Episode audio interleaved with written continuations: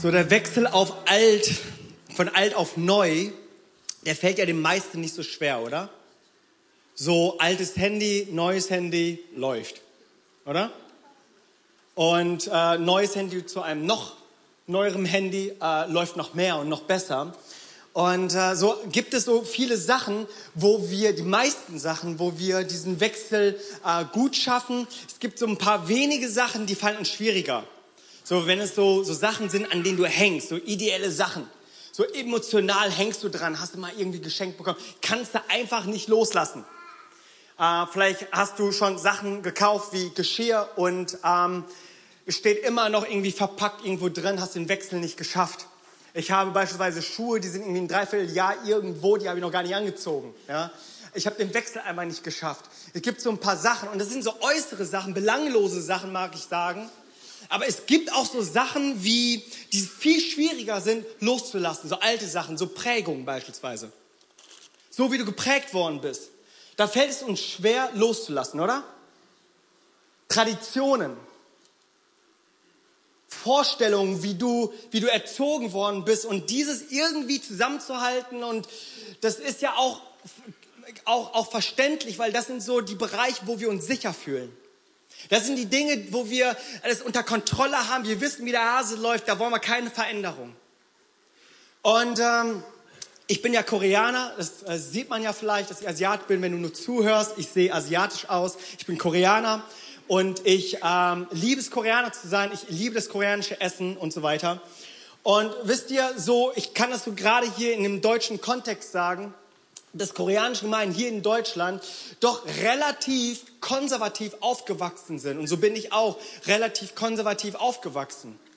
Und äh, ich war 16 Jahre in einer koreanischen Kirche und habe so die Tradition dort so mitgemacht. Und wir äh, haben dort die koreanischen Gottesdienste gefeiert und ich hatte immer so ein Bild von Pastoren. Die koreanischen Pastoren, die sehen nämlich richtig, richtig schnieker aus. Also wir werden hier alle underdressed, ja.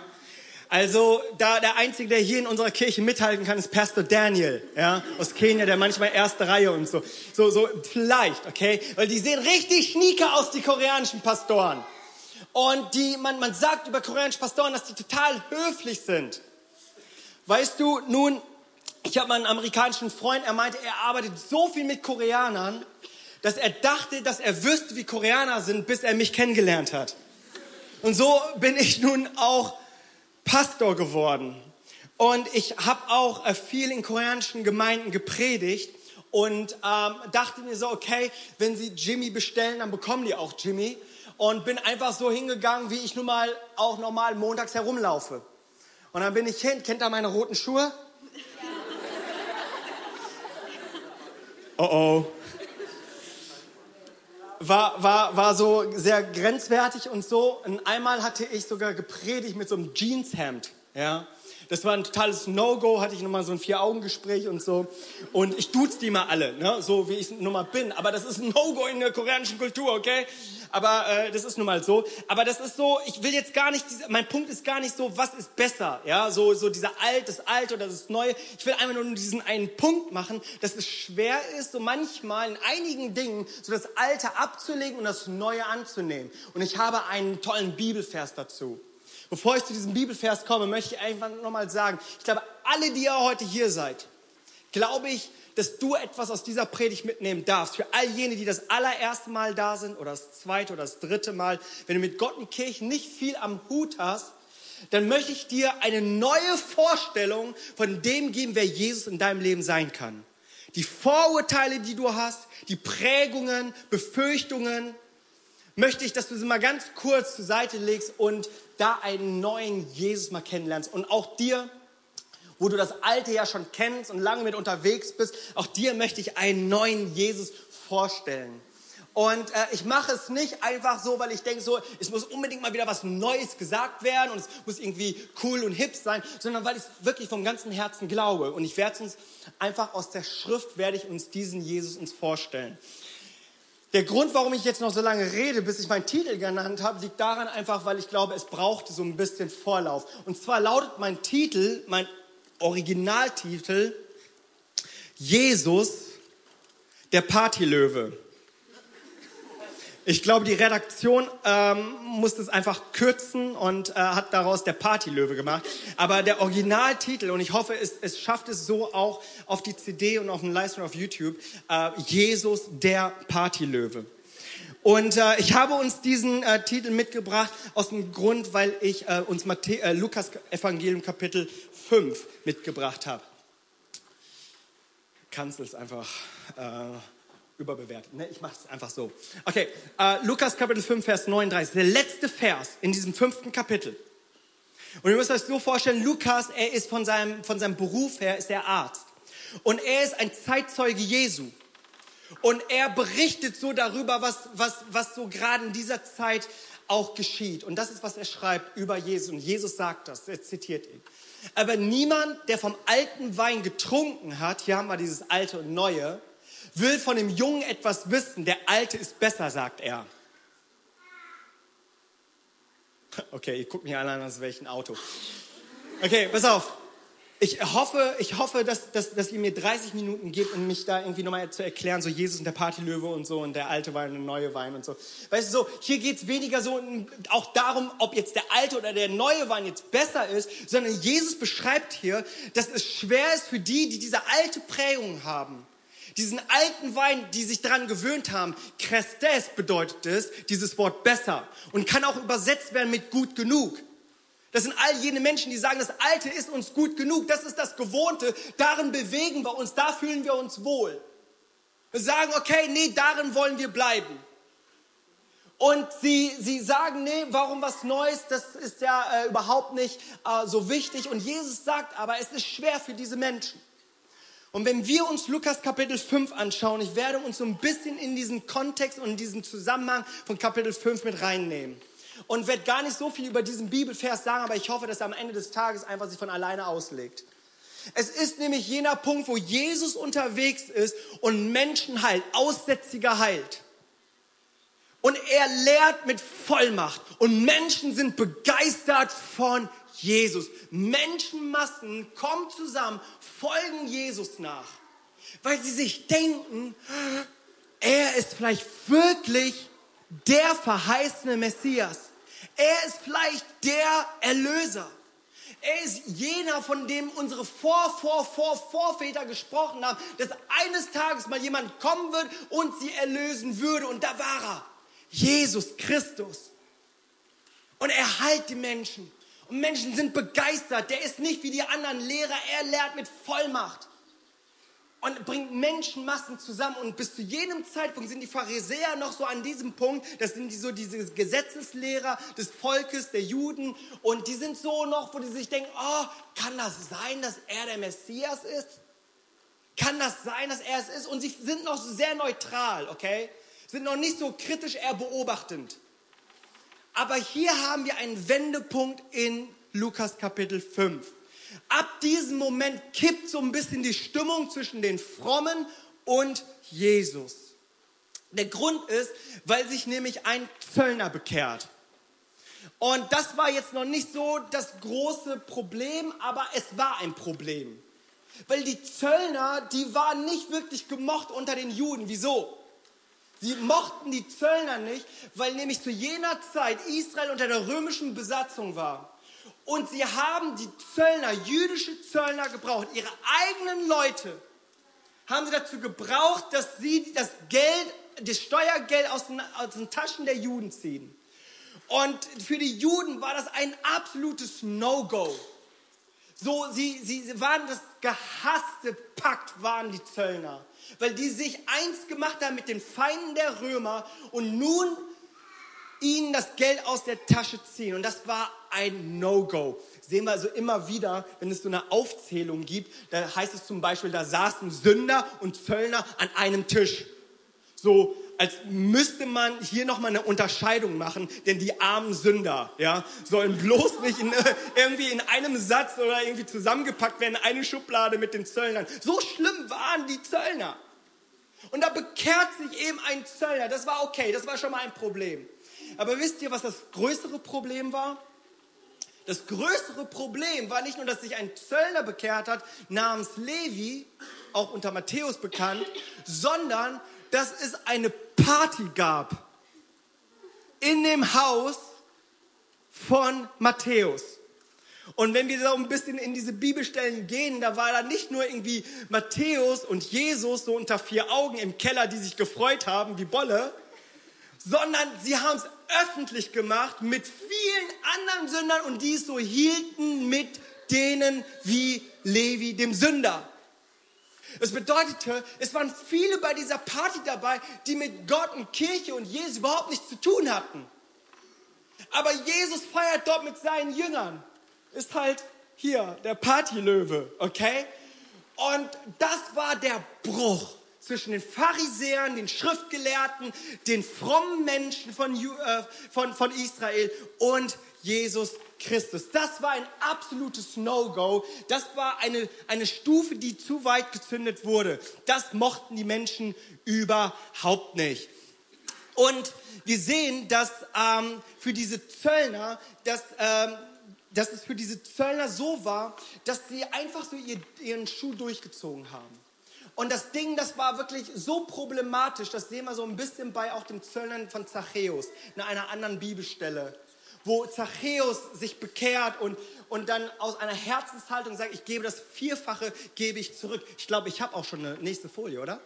Zöllner das Problem und die Party mit dem Zöllner war das größere Problem, okay? Das ist ein großes Problem. Und wisst ihr, und, und, und, und das seht ihr, wie korrupt einfach diese Menschen waren und gehasst waren von den Juden. Das war der Bruch. Das war eben jener Bruch zwischen Jesus und den Juden. Dieses Signal, das ging gar nicht. Das war dem viel zu liberal. Das war dem viel zu oberflächlich. So ist nichts, so von wegen erstmal Bekehrung und dann erstmal Seelsorge und dann unter Tränen auf Knien und dann erstmal ein paar Gespräche und so. Nee, nee, nee, was macht Jesus? Ist ein Party machen. Dieser Partylöwe. Jesus macht Party. Und er macht immer wieder, immer wieder macht er Party. Und wir müssen das auch einfach in diesem jüdischen Denken auch nochmal sehen. Das war hochproblematisch, weil dem, unter dem jüdischen Denken ist das so, dass etwas Reines sich nicht vermischen darf mit Unreinem. Dann wird nämlich alles unrein. Und da ist Jesus mittendrin. Mittendrin. Und für die Leute war es ganz klar, für die Frommen. Wir hatten noch so unsere Fragen, ob er der Messias ist oder nicht. Aber nun bestätigt es sich eins zu eins, Jesus ist nicht der Messias. Er kann nicht der Erlöser sein. Das, was er macht mit den Heilungen und Vollmacht lehren und so, das ist ja alles schön und gut, aber dass er da so abhängt und Party macht, wisst ihr mit, mit das erste Wunder, was Jesus gemacht hat? Ja? Wasser zu weinen, oder? Wir wünschten immer, dass, dass er irgendwie Wein zu Wasser gemacht hätte, ne, wir Christen. Aber er hat tatsächlich auf einer Hochzeit Wasser zu Wein gemacht. Party, Party, Party. Ich bin der Partylöwe. Und wisst ihr, so, so, ist, so ist Jesus hier unterwegs und, äh, und zieht hier so sein Ding durch. Und sie wissen ganz genau, Jesus kann nicht unser Messias sein. Schaut mal, das alles in Kapitel 5, äh, Vers 33. Okay, sie aber sprachen zu ihm, also sie, also in diesem Zusammenhang im, im, im Lukas-Evangelium sind das hier die Pharisäer. Sie sagen, warum? Fasten die Jünger des Johannes so oft und verrichten Gebete, ebenso auch die Pharisäer. Die deinigen aber essen und trinken. ich liebe es. Ja? Also, weißt du, so diese Diskussion, weiß gar nicht, wie oft ich sowas habe in einer ganz anderen Ebene, aber irgendwie alles so doch äh, in diesem Muster. Und das ist ganz interessant, wer hier eigentlich Jesus konfrontiert. Im Lukas-Evangelium sind das die Pharisäer aus diesem Gespräch heraus, im Streitgespräch ganz klar. Im Matthäus-Evangelium allerdings heißt es, dass die Johannesjünger, die Jünger des Johannes, dem Täufer, dass die nämlich Jesus konfrontiert haben und gefragt haben, warum fasten deine Jünger nicht? Weißt du, was hier eigentlich passiert ist? Wenn du beide Bibelstellen zusammennimmst, kannst du davon ausgehen, dass hier eine Allianz geschaffen wurde zwischen den Pharisäern und den Johannesjüngern. Beide kamen und haben Jesus konfrontiert. Den beiden war es so wichtig. und das mag dir vielleicht jetzt nichts sagen, aber lass mich dir das nochmal erzählen. Pharisäer und Johannesjünger waren Erzfeinde. Sie haben sich gehasst, sie haben sich bekämpft. Ihr, ihr Anführer Johannes der Täufer hat, was hat er über die Pharisäer gesagt? Otternbrut seid ihr. So lief es. Also er war kein Pharisäer-Fan. Und doch sehen wir jetzt plötzlich, dass sie für eine Sache zusammenkommen, die ihnen so, so wichtig ist. Was ist ihnen so wichtig? Der alte Wein, ihre Tradition, ihr alter Bund, Judaismus, ihre jüdische Religion. Und sie haben sich einen, einen Messias, einen Erlöser gewünscht, der kommen würde und ein Upgrade ihnen gibt. Sie haben sich vorgestellt, dass sie als Volk Israel die Besatzungsmacht der Römer raushauen. Sie haben sich vorgestellt, dass sie ein exklusiver Club sind. Aber nun kommt Jesus und feiert unter den Menschen, allen Menschen. Wisst ihr, so ein Mob ist da so entstanden. Ich war aber bei einem Mob dabei, wo ich äh, mit, mit wildfremden Leuten zusammengekommen bin, um für eine Sache zu kämpfen. Ihr denkt jetzt, das wäre ein Missionseinsatz gewesen oder so, ne? nichts dergleichen. Das war auf dem Flughafen in Mumbai. Und weißt du, äh, meine Frau und ich, wir haben unseren Anschlussflug verpasst und sie sagten uns, ja, tut uns leid, äh, kommen Sie morgen wieder. Wie, kommen Sie morgen wieder? Hallo? Ich wollte jetzt eigentlich im Flugzeug sein nach Hause. Wie kommen Sie morgen wieder? Was ist mein Gepäck und all dem und drum und dran? Ich sage, na, keine Ahnung, meine Schicht ist gleich zu Ende. Ich sage, wie bitte? Und, und das schaukelte sich so hoch, dass nämlich der ganze Mob, der den Flug verpasst hatte, sich wie eine Revolte zusammengeschweißt hat. Und dann sind wir in dieser Flughafenhalle, sind wir von rechts nach links getigert. Und wisst ihr was, wer ganz vorne an der Spitze war? Nicht ich, sondern meine Frau. wenn du meine Frau kennst, meine Frau ist eine zarte, eine süße, eine total tolle Frau. Wie, ja, die ist so kuschelig, ne? Aber plötzlich war das, ich dachte so, ich habe Bruce Banner geheiratet, ja? So, so, ey, das grüne, der grüne Hulk ist rausgekommen und wir sind dann, und dann kennt er diesen Schalter? Schalter, so Glas, Glasfront und dann ist unter, unten so ein Schlitz.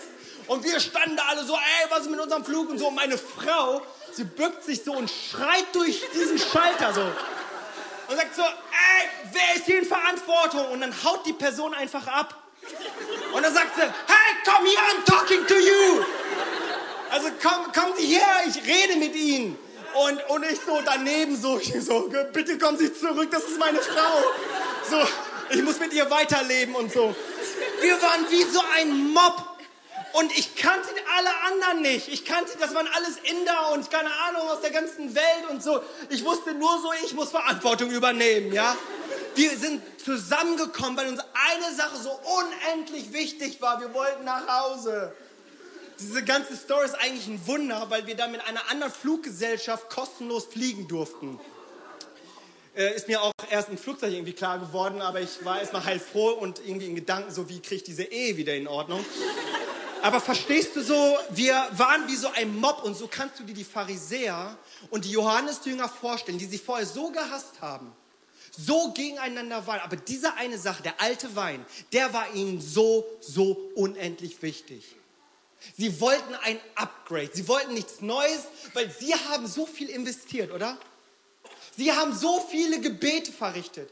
Sie haben samstags haben sie 15.30 Uhr verpasst und Bundesliga verpasst, weil sie Gebetsstunde hatten. Die haben einfach so viel investiert auf Knien mit Fasten, dass das für sie einfach nicht wahr sein konnte, dass Jesus, der, der anscheinende Messias, alle Menschen einlädt. Alle Menschen. Eben kein exklusiver Club. Das war ein großes Problem. Und nun zu dieser Frage. Warum fasten die Jünger des Johannes so oft und verrichten Gebete, ebenso auch wir und, und, und diejenigen, die machen überhaupt nichts. Wisst ihr, was dahinter steckt? Also diese Frage scheint ja so ein bisschen außerhalb des Kontextes zu sein. Aber da müssen wir auch wieder in diesen Augen der jüdischen Rabbiner uns das auch nochmal erklären lassen, weil sie sagen etwas aus mit einer Frage. Und was sagen sie hier eigentlich? Laut dem jüdischen Glauben war das so, dass sie so lange gefastet haben, bis der Messias käme. Sie haben so lange gefastet und haben, haben darauf gewartet und gebetet, bis sie gesagt haben, wenn der Messias da ist, ist das Fasten vorbei. Und was sagen die mit dieser Frage? Jesus, du bist nicht unser Messias. Du bist nicht derjenige. Dass sich ein Zöllner bekehrt, ist so eine Sache, aber dass du jetzt mit den feierst und mit den ganzen Freunden vom Levi und diese Fete, das geht gar nicht. Das ist No-Go. Die sagen, du bist nicht der Messias. Deine Jünger sollten lieber weiter fasten, denn, denn wir warten noch auf den Messias. Du kannst es nicht sein. Und Jesus antwortete äh, mit dem Bräutigam. Und für den Bräutigam war es für den Juden ganz eindeutig, dass er der Messias ist und die Juden die Braut. Und so antwortete ihn, doch, doch, ich bin es. Ich bin derjenige, auf den ihr gewartet hattet. Und wir sehen, dass die Frommen wollen Jesus, die Frommen wollen Jesus sagen, wie er zu sein hat, oder? Ist das nicht interessant? Die Frommen, die Gesetzeslehrer, die Kirche, die Pastoren, die Prediger, die Jimmys, die wollen Jesus sagen, wie er zu sein hat. Weil ich meine alte Prägung habe, meine alte Vorstellung habe, weil ich meine Theologie habe, weil ich irgendwie denke, es muss so irgendwie passen. Und wenn es nicht passt, hey, dann, dann kannst du nicht der Jesus sein dann äh, muss es irgendwie was anderes sein. Wir versuchen es irgendwie Jesus zu sagen, wie er zu sein hat. Und ich muss dir ganz ehrlich sagen, die Pharisäer und Co., die tun mir auch ein bisschen leid. Die tun mir wirklich leid. Weil die hatten berechtigten Glauben, dass sie dachten, dass Jesus es sei, aber ganz anders verkörpern würde. Schaut mal, ich, ich nenne es, ich wollte ursprünglich diese Predigt ähm, das Jesus-Missverständnis nennen. Ich dachte, es ist ein bisschen, bisschen langweilig. Äh, da habe ich daraus den Partylöwen gemacht. Weil eben das das Problem der Pharisäer und Johannes Jünger war. Warum ist hier immer so viel Party? Jesus, warum ist bei dir immer so viel Party? Das war der Bruch. Aber das war dieses Jesus-Missverständnis. Wisst ihr, sie hatten diesen Glauben der, der steht ja auch in der Bibel, dass das Gericht kommen würde, wenn der Messias kommt. Und es gibt diese Bibelstellen, wo es heißt, dass dass, äh, das sagt Johannes der Täufer, dass die Axt schon am Baum angelegt ist. Es ist da, wo, wo der Messias kommen würde und die Tenne reinigen würde. Und das war ihre Vorstellung, dass wenn der Messias kommt, nichts mit der Partylöwe und Party, sondern Endabrechnung, Gericht. Das wollten sie. Aber da kommt Jesus daher und macht voll den Partylöwen. Sie wollten den, den, den, den, den Löwen von Juda, haben sie sich nicht so vorgestellt. Sie bekamen den Partylöwen. Das haben sie sich so nicht vorgestellt. Und das Problem an der ganzen Geschichte ist, Jesus kommt zweimal, oder? Das war das eine Mal und sie haben es nicht irgendwie sehen können. Meine, so im Nachhinein so äh, sind wir immer die Schlaumeier. Aber sie haben gedacht, das ist nun ihre Zeit, das ist nun diese Endzeit, das ist nun das Kommen des, äh, des Messias. Und Jesus wird wiederkommen. Lass mich das an dieser Stelle nochmal sagen. Er wird kommen und das Gericht wird kommen. Und dann bist du besser beraten, dass du mit Jesus alles geklärt hast in deinem Leben. Aber was hier Jesus nun einläutet, ist nämlich die Gnadenzeit. Jesus sagt in Johannes Kapitel 3, Vers 17, ich bin nicht gekommen, um die Menschen zu richten, sondern das zu retten, was verloren ist. Jesus gekommen, um zu retten. Das war die Gnaden, das ist die Gnadenzeit. Wir leben jetzt, hier und jetzt in der Gnadenzeit. Das, was wir jetzt brauchen, ist eine Liebesrevolution, wo Menschen eingeladen werden in das Reich Gottes, weil Gott gnädig ist und diese Liebe für die Menschen hat. Weil er sagt, das ist der neue Wein. Ist der neue Bund.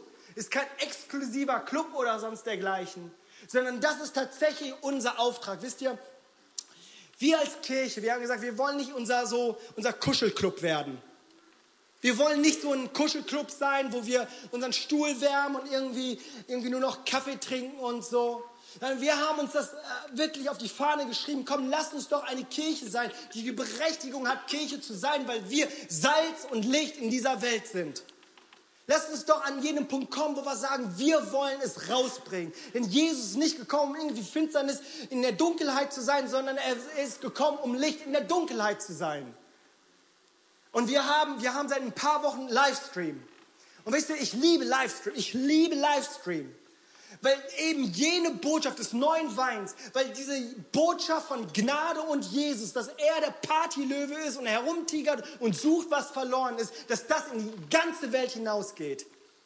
Weißt du, so wir diskutieren darum, dass man unseren Hinterkopf sieht. Scheißegal, ob die unseren Hinterkopf sehen, oder? Es geht doch darum, dass Menschen wirklich erfahren, was es bedeutet, in dieser Gnade doch erfüllt zu sein. Und hier bin ich wie ein Tiger, wo ich sage, das müssen wir gerade kriegen in unserem Evangelium. Dass wir aus Gnade erlöst und errettet sind. Schaut mal, das ist der neue Wein in Johannes Kapitel 1, Verse 16 und 17.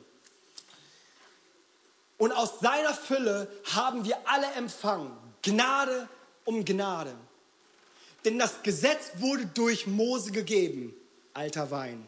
Die Gnade und die Wahrheit ist durch Jesus Christus geworden.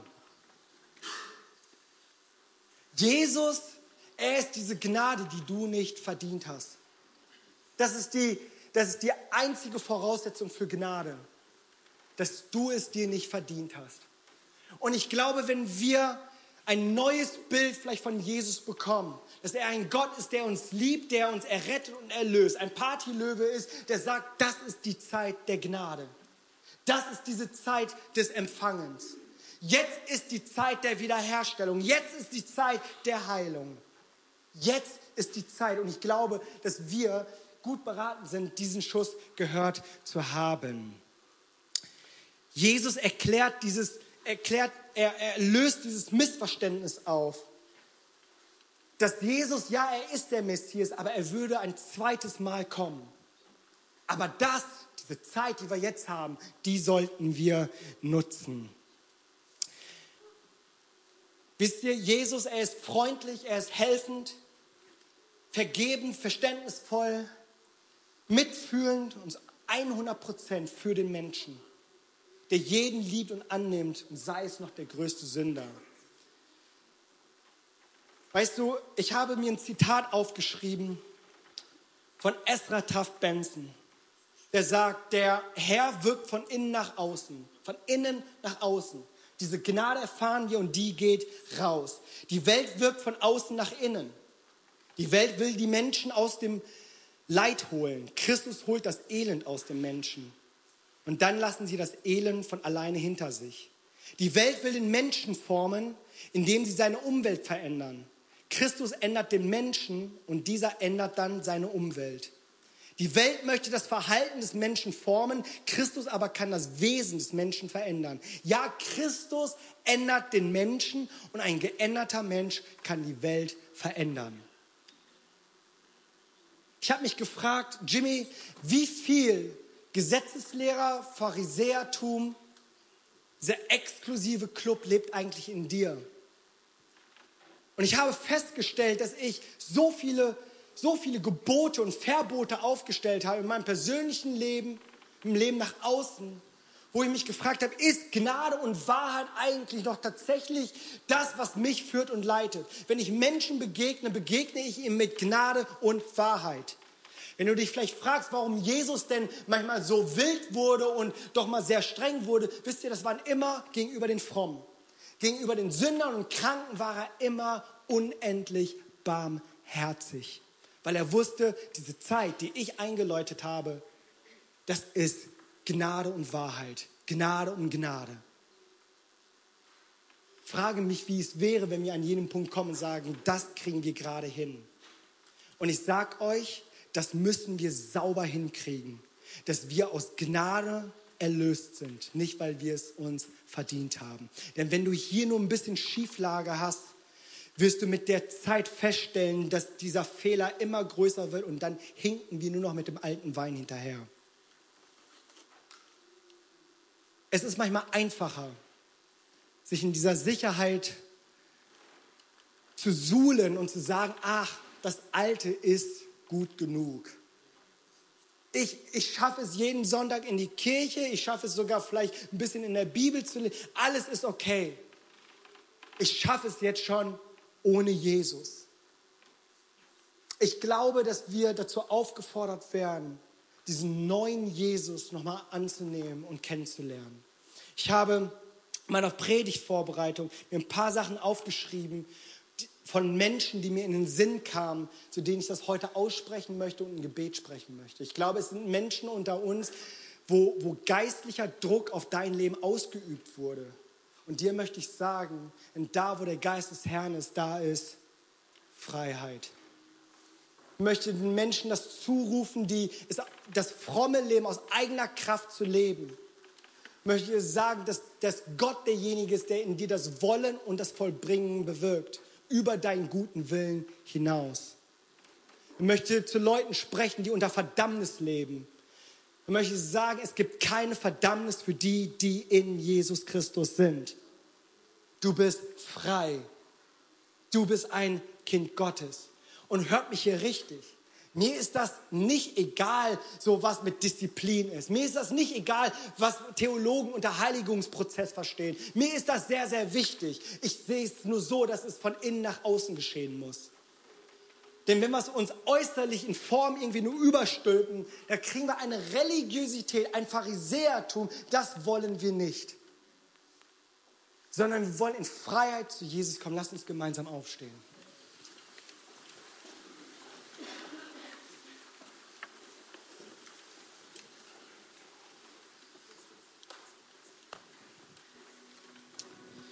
Möchte dich fragen, wenn du heute hier bist,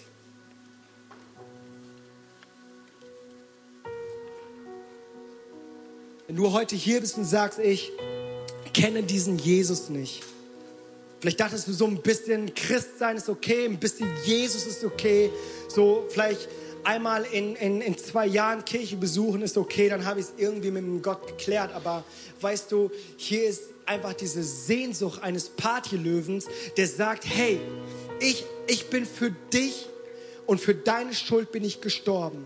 Jeder Mensch macht sich schuldig vor Gott und niemand kann es aus eigener Kraft irgendwie nur tun, um gerecht vor Gott zu werden, als nur, dass die Gerechtigkeit Jesus selbst in unser Leben kommt. Und das ist nicht, weil du weil du heute die Disziplin hattest, heute hier aufzutauchen in diesen Gottesdienst oder, oder, oder diesen Livestream anzumachen, sondern weil er dich unendlich liebt und dich so unendlich möchte. Und ich möchte dich das fragen, wenn du sagst, ich bin schuldig vor Gott geworden.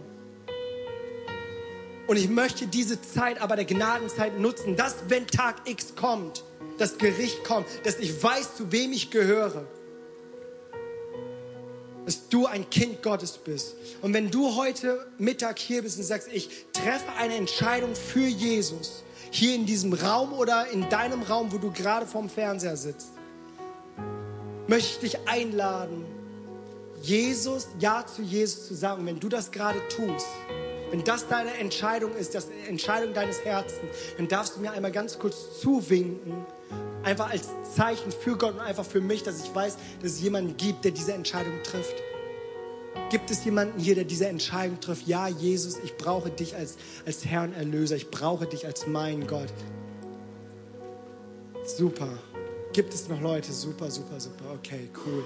Come on, come on. Halleluja. Lass uns doch gemeinsam dieses Gebet sprechen. Vater im Himmel. Vater im Himmel.